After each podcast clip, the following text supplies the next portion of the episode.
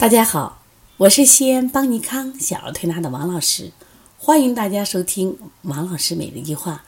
今天呢，我想分享一下如何判断孩子是鼻后滴漏引起的咳嗽。哎呀，咳嗽就咳嗽嘛，这起的名字够复杂的了，这都是西医名称，你现在不学也不行。为什么？因为现在我们实际上不管到中医院、西医院，基本都是西医名称，所以当这个医生给我们诊断你的孩子是。啊，鼻后滴漏咳嗽啊，或者叫上气道综合征的时候，你是不是就蒙圈了？所以为了我们不蒙圈啊，我们要对这些疾病要了解啊。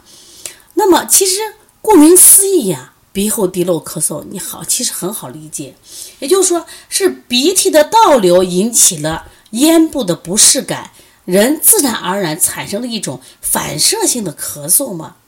因此，鼻后滴漏的咳嗽是鼻炎的分泌物刺激咽喉引起的。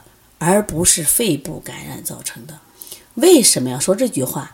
我们现在的家长，包括我们一些推拿师，就容易紧张，一说咳嗽呀，是不是肺炎？吓死了，是不是肺炎？咋那么容易得肺炎嘞？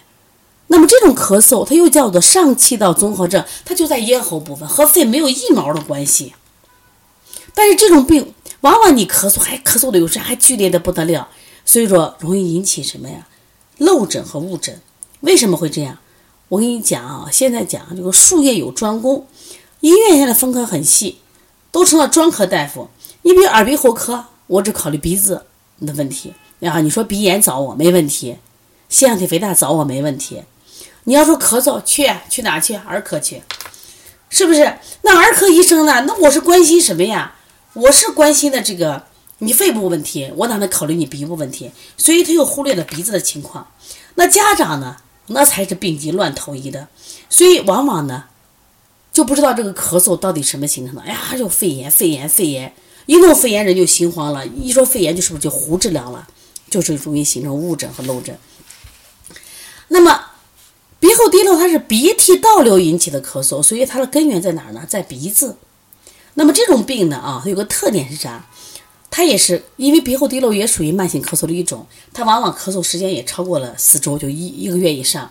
但它咳嗽的时候呢，往往会有痰，这个痰是粘白痰，当然也有黄痰，像那鼻窦炎。这可这是不是肺上的痰哦？这是谁的痰？鼻涕痰，明白了吧？他咳嗽的时候一晨起，早上起来或体位一变化的时候，咔咔咔咔咔咔咳一阵。它一般会吐痰的，但是过敏性咳嗽往往它是干咳、阵发性咳，没有鼻没有这个痰。那么同时你怎么区分它和这个过敏性咳嗽呢？那它一般有鼻塞呀，有鼻炎呀，鼻涕多呀，而且这个咽后壁淋巴滤泡增生呀，反复吞咽呀，是不是清嗓啊？是不是？那么这种情小孩呢？因为是有鼻部的问题，我们就考虑他鼻后滴漏。你比如说像这种孩子呢，要给他吃药的话，像西呃过敏的药，西替利嗪，包括氯雷他定，包括还有这个孟鲁司特钠，还有医院常用的这个布地奈德，他治疗这个病有效。它主要是啥？治鼻呢？治鼻。所以说。大家一定要搞清楚，那么这种咳嗽呢，千万不是用抗头孢来治的，就拿西医的治疗思路，它是用什么呀？抗过敏治鼻炎的思路来治的。那你们怎么判断？可以借助 CT、B 超吗？看他有鼻炎没有吗？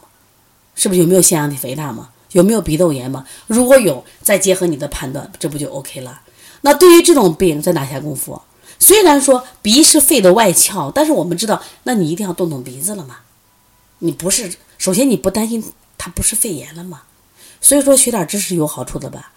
而且我们推拿同行，我觉得你学了之后特别好。为啥？你更专业了呀。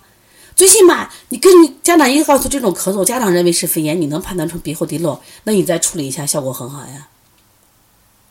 所以说，在今天中西医结合的社会，我觉得西医的病名也是我们要学习的，一定要学习的。所以我在这个《二十五种咳嗽》这本书里边，也就是中西医结合，用中医西医的名。给大家分析，然后最后呢，用中医思维来做调理，所以推拿师你也能学会怎么处理这些病，妈妈也学会，是不是？那么如果大家还有什么问题，可以直接拨打我的电话幺三五七幺九幺六四八九。那么如果呢，呃，有什么问题啊，发舌象呀，可以加我们的微信幺七七九幺四零三三零七。另外，我们在四月十五号，我们有深圳的巡讲，在这个巡讲里面，那可我们。啊，第一有一些鼻炎腺样体的这种讲座，另外呢，我们也有特色辩证的一些部分的展示。大家要学习的话，我觉着可以，我们现场。还有一些孩子要面诊的话，希望四月十五号在深圳见面。另外，我想告诉大家，五月二十号，邦尼康为大家准备了啊饕餮大餐，邦尼康特色辩证。实际上，邦尼康这么多年来，我们是没有任何产品的，就没有这个艾灸，也没有气灸，也没有这个药贴，什么都没有，我们纯推拿手法。正因为纯推拿手法，逼得我们在辩证上下了很大功夫。我们也在五月二十号想把我们的这种辩证的经验分享给大家。如果愿意学习的话，加我们微信来咨询。